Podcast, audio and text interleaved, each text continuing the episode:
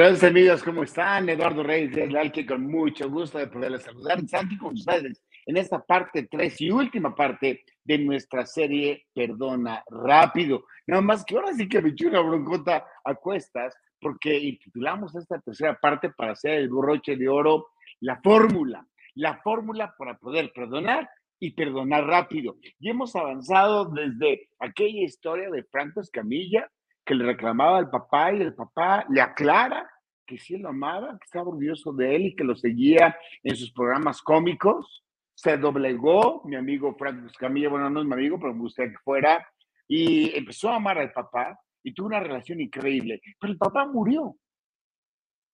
Y Franco Escamilla volvió a quedarse sin papá.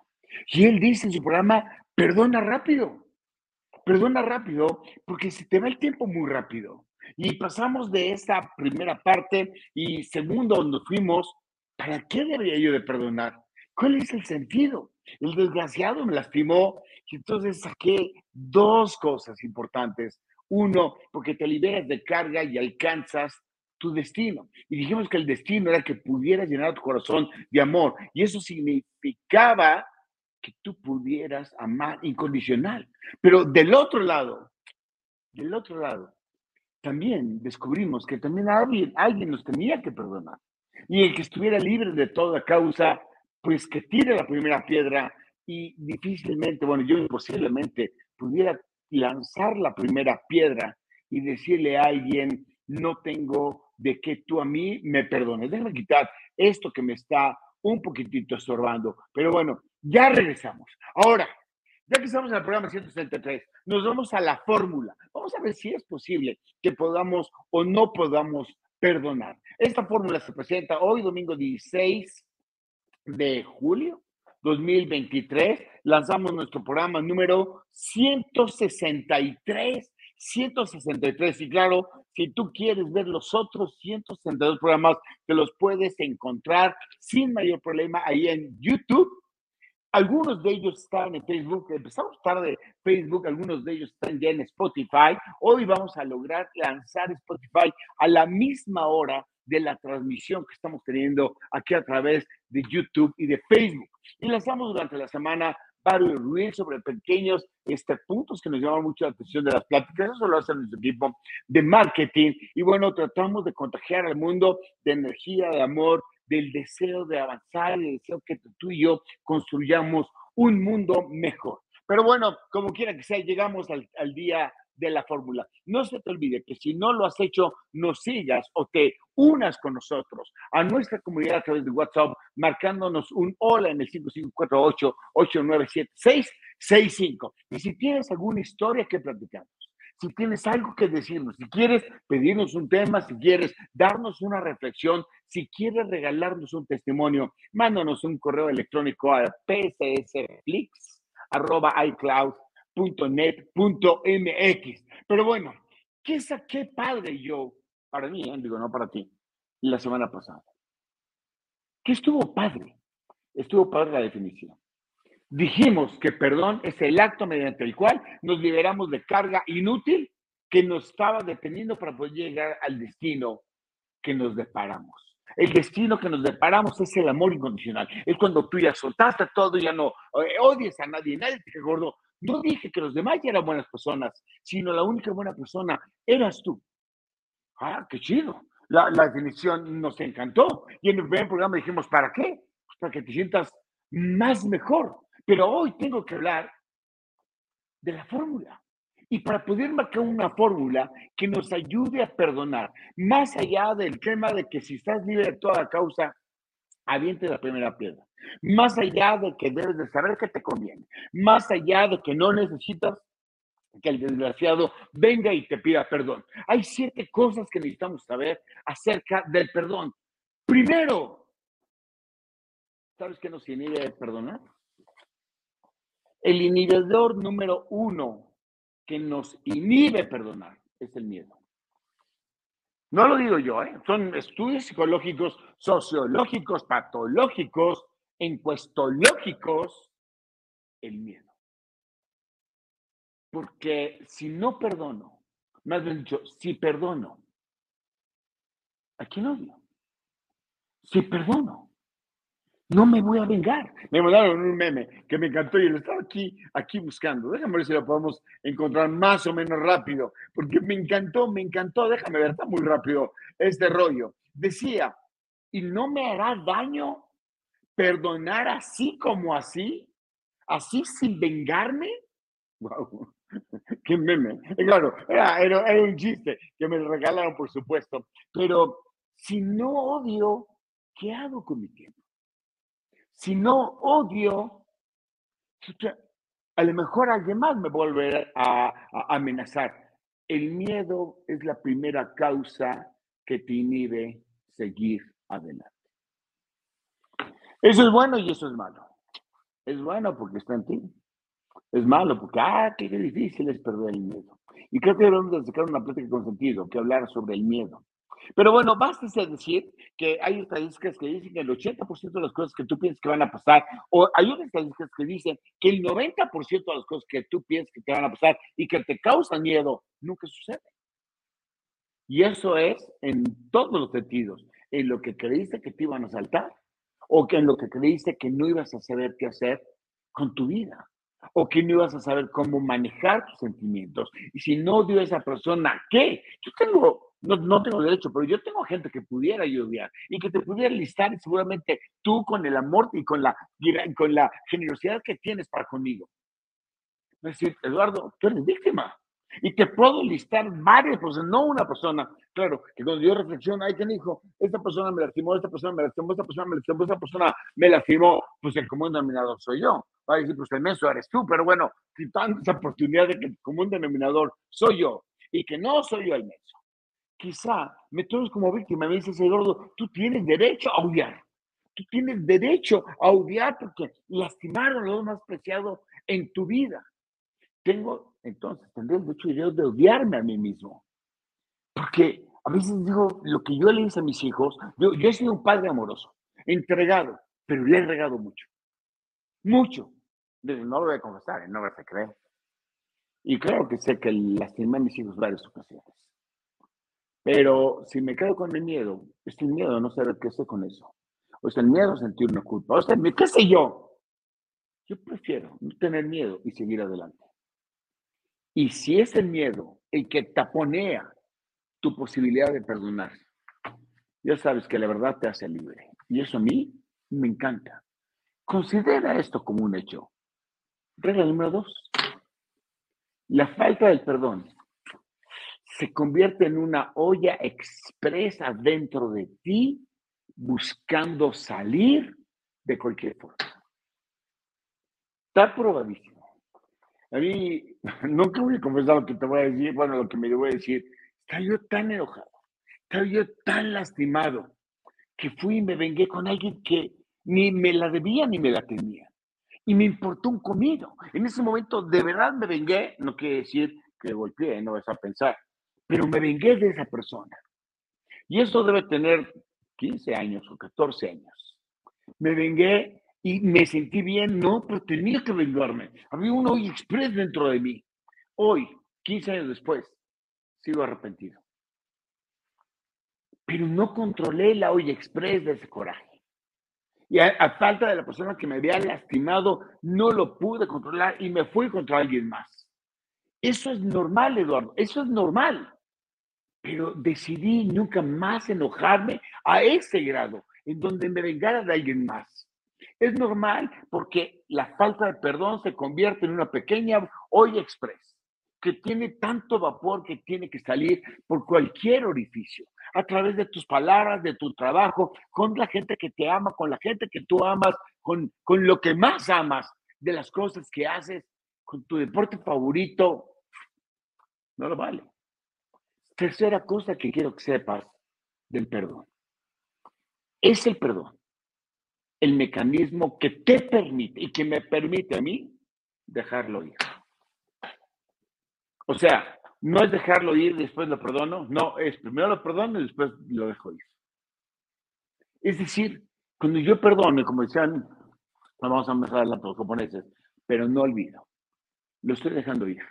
Pero dejando ir es de que se fue impune esa persona, no, dejarlo ir, es que no lo cargas, es que ya no te atormenta, es que ya no está buscando la presión de tu olla, es porque ya dejaste salir, florecer el amor que es el antídoto del miedo.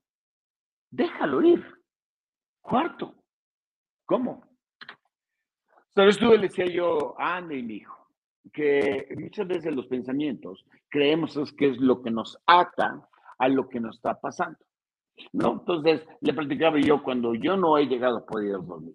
Es porque estoy asociando, más dicho, porque creo que mi pensamiento me dice, no vas a poder dormir, tomaste demasiado café en la mañana. Yo le decía, no, carnal, le decía, no, Andy. El pensamiento está alineado con un sentimiento, pero no es lo mismo. Tengo que desasociar entonces, quitar la asociación de lo que pienso. Puede ser que no pueda dormir con el sentimiento de que, híjole, si no, no descanso. Tienes que desasociar los pensamientos de los sentimientos. Y me dijo Andy, pero eso no se puede, pa. Se puede si vas haciéndolo poco a poco. Me dijo Andy, ¿y vale la pena? Sí, carnal. Bueno, le doy mis hijos carnales, campeones, princesas, príncipes, mis amores, mi cielo, todo, todo, todo, la embarrada de mermelada. Soy yo. Sí, mi cielo, porque te libera de miedos, te libera de ira y te libera de culpa. Me dijo, oye, pa, eso es lo más común de la vida. Correcto.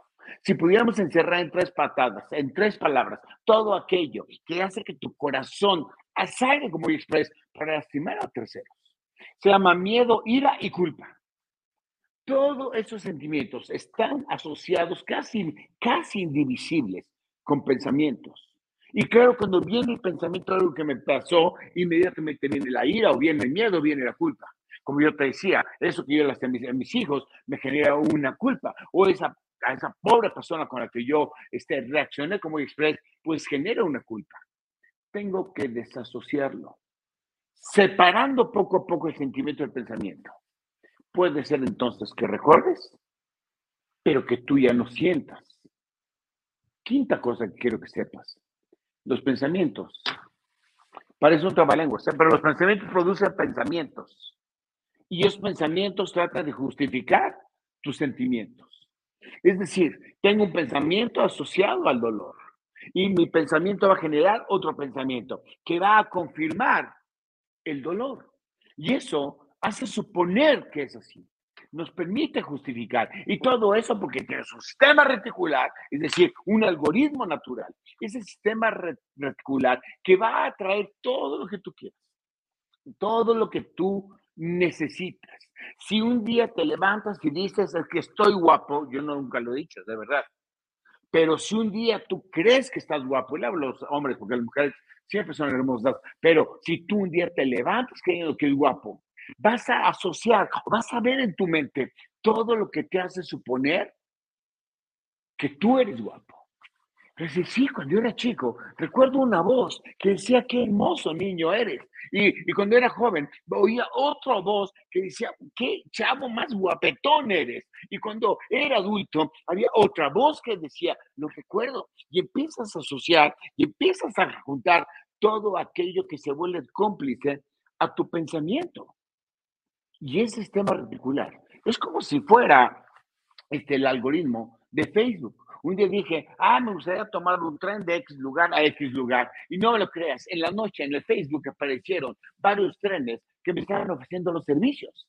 Ese sistema todo lo hacen a través de la base de la inteligencia artificial. Nosotros lo traíamos desde Adán y Eva, que es el sistema reticular, que te va a traer lo que tú quieres para justificar lo que tú quieras o más enfado o más confusión, o más compasión o más amor. Yo lo puedo cambiar, sí lo puedes cambiar. Porque el sistema reticular es un acto reactivo a tu pensamiento.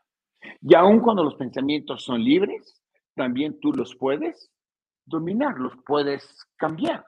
No los podrás detener, pero sí los vas a poder dominar. Y eso nos lleva entonces a la séptima cosa que me urge que sepas del perdón. Esa es la gran lección que nos deja Japón con amor. Ellos estuvieron en la Segunda Guerra Mundial, ellos fueron masacrados por las bombas atómicas, la de Hiroshima y la de Nagasaki. Tuve la oportunidad de estar en Hiroshima una vez, nos bajamos del tren y nada más tocando tierra de Hiroshima, te juro, no sé si era mi sistema reticular o si era real, pero había un ambiente gris y sombrío donde nadie hablaba, donde era todo ceremonioso. Es posible que hayan estado echando relojos como una ciudad normal. Pero yo iba pensando todo el camino, vamos a ir varias personas, pero estaba pensando en mí, voy a pararme en Hiroshima, el lugar donde cayó la bomba atómica. Y cuando bajamos, mi sistema reticular hizo ver todo gris, un lugar sombrío, gris, triste. Y fuimos al museo de Hiroshima, que avanzamos lugar por y lo habían recreado increíble y se notaba el dolor y cómo salía el humo de la carne del ser humano. Por supuesto, era todo recreación.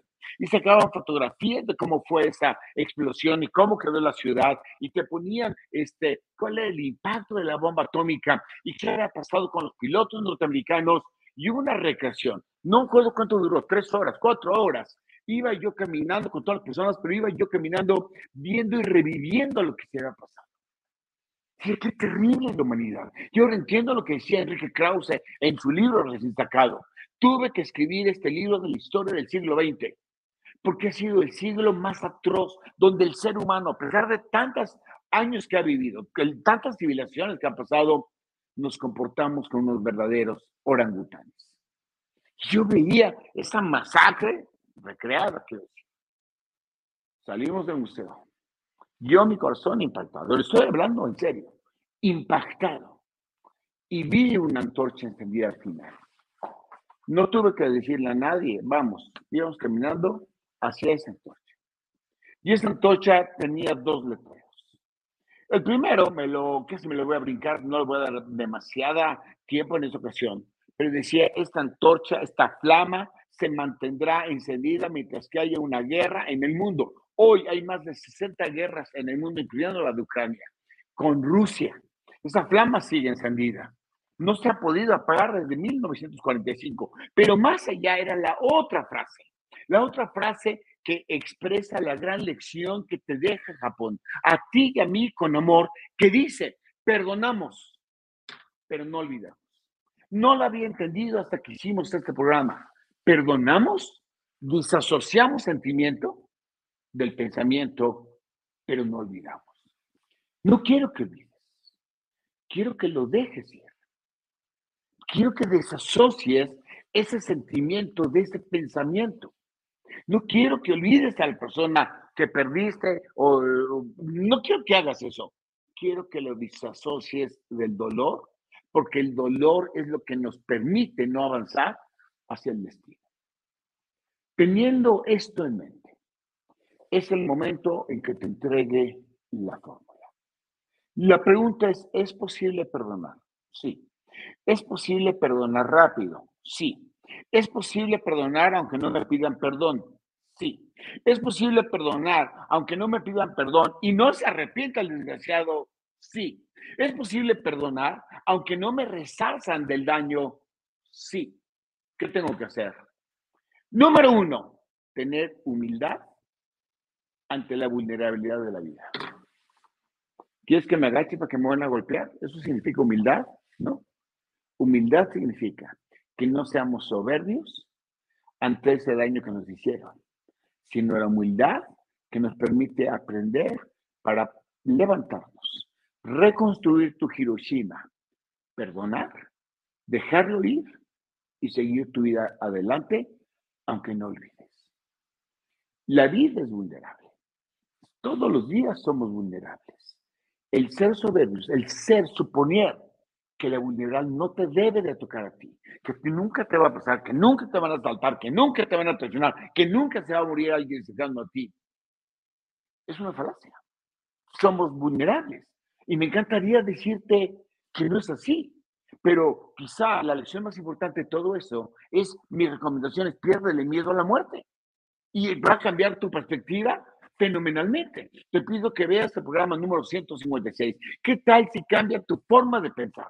¿Qué tal si dejas de tenerle miedo a aquello a lo que tienes miedo? No digo que seas soberbio y que te valga gorro la vida. Quiero que seamos humildes ante la vulnerabilidad. Y eso se traduce en el arte de aprender la verdad para que la verdad te haga libre. Teniendo esto en cuenta, digamos como el eje central, la fórmula es ASIS, a la que le vas a aumentar una dosis de DPS, a la que le vas a aumentar otra dosis de, e, de REPLB y le vas a, aumentar, aumentale tres dosis de TMC. Ahí está tu fórmula. Claro, si la logras descifrar, seguro puedes perdonar lo que quieras. A ver, ¿qué fue lo que dijiste, Eduardo? Le vamos a poner a una dosis de ASIS, dos dosis de DPC, tres dosis de RPLB y cuatro dosis de TMC. Así que no te preocupes los números, aumentale el doble cada vez que avances. Si no te hagas payaso, Eduardo, quiero aprender a perdonar ya me convenciste que vale la pena, ya me convenciste que hay un para qué, ya me convenciste que debo de pensar mi destino, que debo de amar incondicionalmente, pero no me has dicho la fórmula. Asis, ámate, sana y suficientemente. Tú eres la y el responsable de ti. Yo soy el responsable de mí. No es la persona que me lastimó. Yo soy responsable de mí. Y no perdonar, estás siendo cómplice del desgraciado para lastimarte más. Luego entonces, ámate sana y suficientemente. Y claro, esto te va a obligar a amar al otro, a tu prójimo como a ti mismo, pero ámate tú sanamente. Y esa dosis de sanidad que es humilde, acuérdate, le hemos partido, métele dos dosis del DPS que es disasociar los pensamientos de los sentimientos. Cuando los disasociaste, ya no están unidos, los puedes separar. Le metes tres dosis de repetible, que debes recordar tres veces que tú eres lo que eres por lo que has vivido. Bendito Dios de tu vida, por tu vida.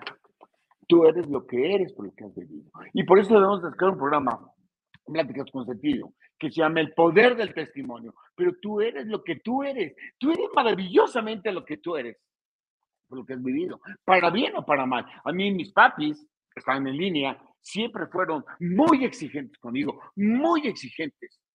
Y yo decía, bueno, ¿yo por qué tengo que querer con una señora que ni la conozco? Pero tengo una cosa, esa exigencia que recibí de mis papis me permitió a mí el poder ser responsable de mi vida y que no me cueste estar en el programa número 162, sin, entre comillas, ganar nada, tratando de dar lo mejor que tenemos los 19 personas, de, sin importar si me cuesta el internet, no me cuesta el, el software que utilizamos, o las láminas, o los estudios, o los libros, no tiene importancia, porque mis padres fueron tan exigentes conmigo que no me cuesta hacer trabajo, ser responsables. Gracias, padres. Quizá nunca debieron de haberme exigido cosas que no me correspondían, ni en mi edad, ni en mi cobertura, pero no tiene importancia. Yo soy lo que soy por lo que he vivido. Ya le sube tres dosis del Repi, ahora métele cuatro de TMC.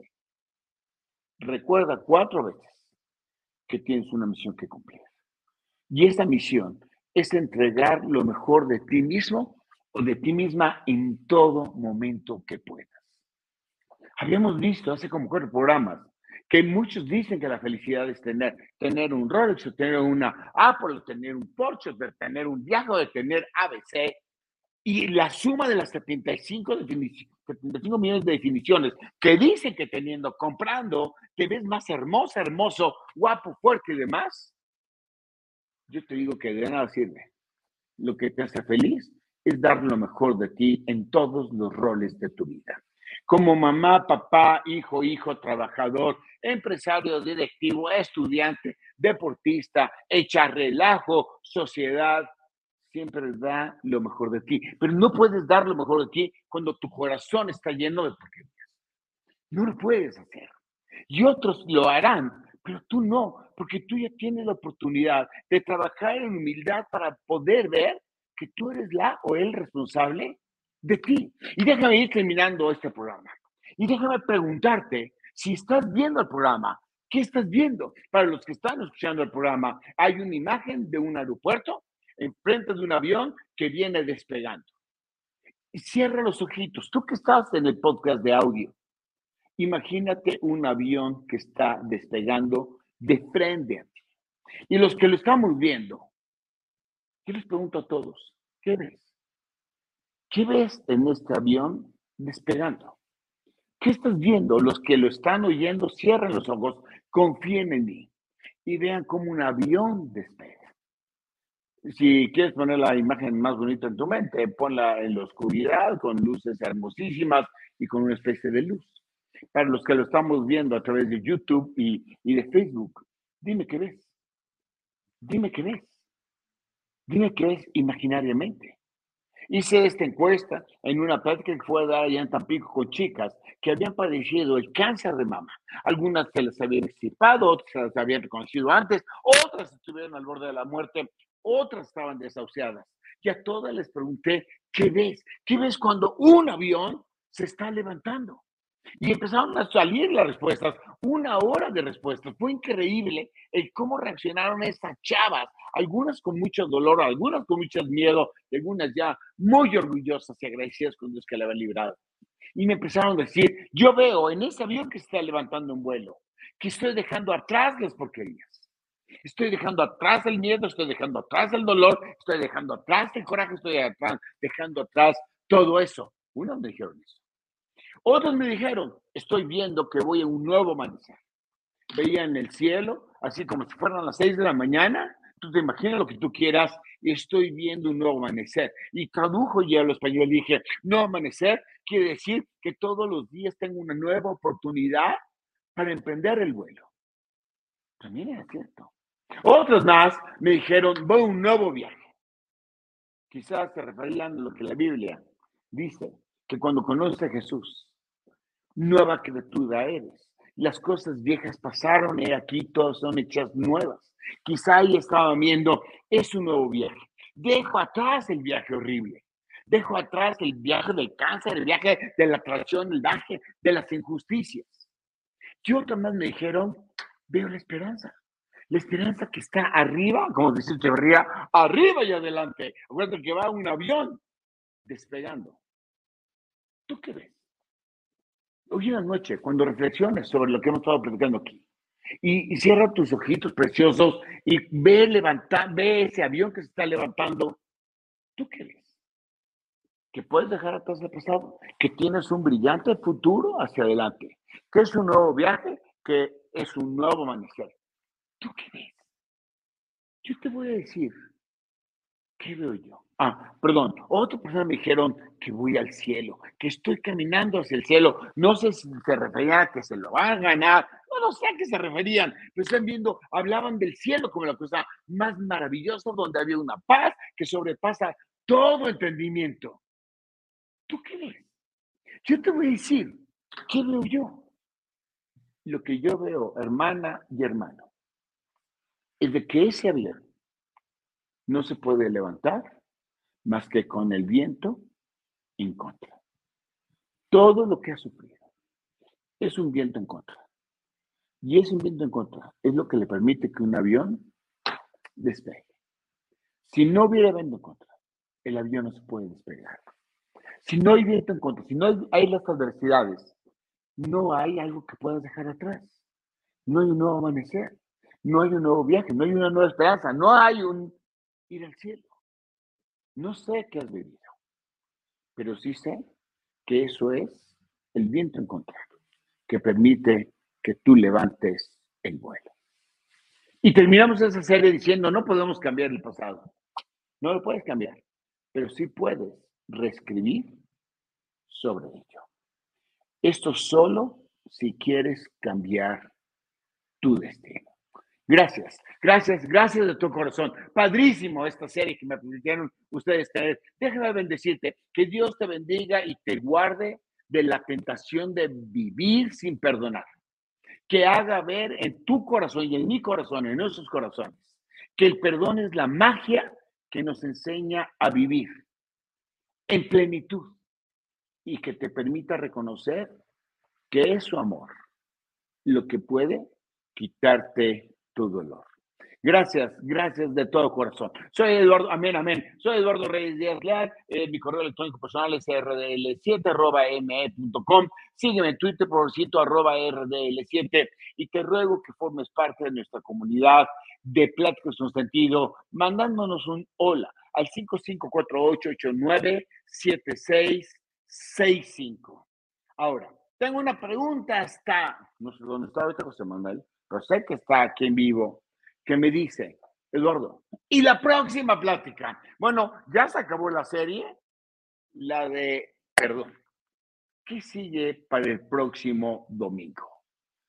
La he regado mucho. Yo soy el que no tengo perdón. Yo soy el que no sé cómo salir del bache donde estoy. Vamos a trabajar el próximo domingo, julio 23 la he regado mucho en nuestro programa número 164 de Pláticas con Sentido. Gracias, gracias, que Dios les bendiga. Ahora, tengo una pregunta de mi Alejandra que me lo pone por escrita, porque ahorita alguien no está aquí con nosotros. Déjame ver cómo dice. Pa, ¿cómo te fue en la iglesia hoy? Ah, resulta que hoy en la iglesia el pastor estuvo diciendo que formáramos parte de la fila del ejército de Dios, que teníamos que ser del ejército de Dios. Yo estaba así, espantado. Ejército de Dios, y hablaba, sí, debes venir todos los domingos, debes de ayudar, y que la misión, y lleva Biblias, haz esto, y haz lo otro. Tienes que trabajar en el ejército de Dios si quieres transformar un nuevo mundo. Bueno, se acabó la plática.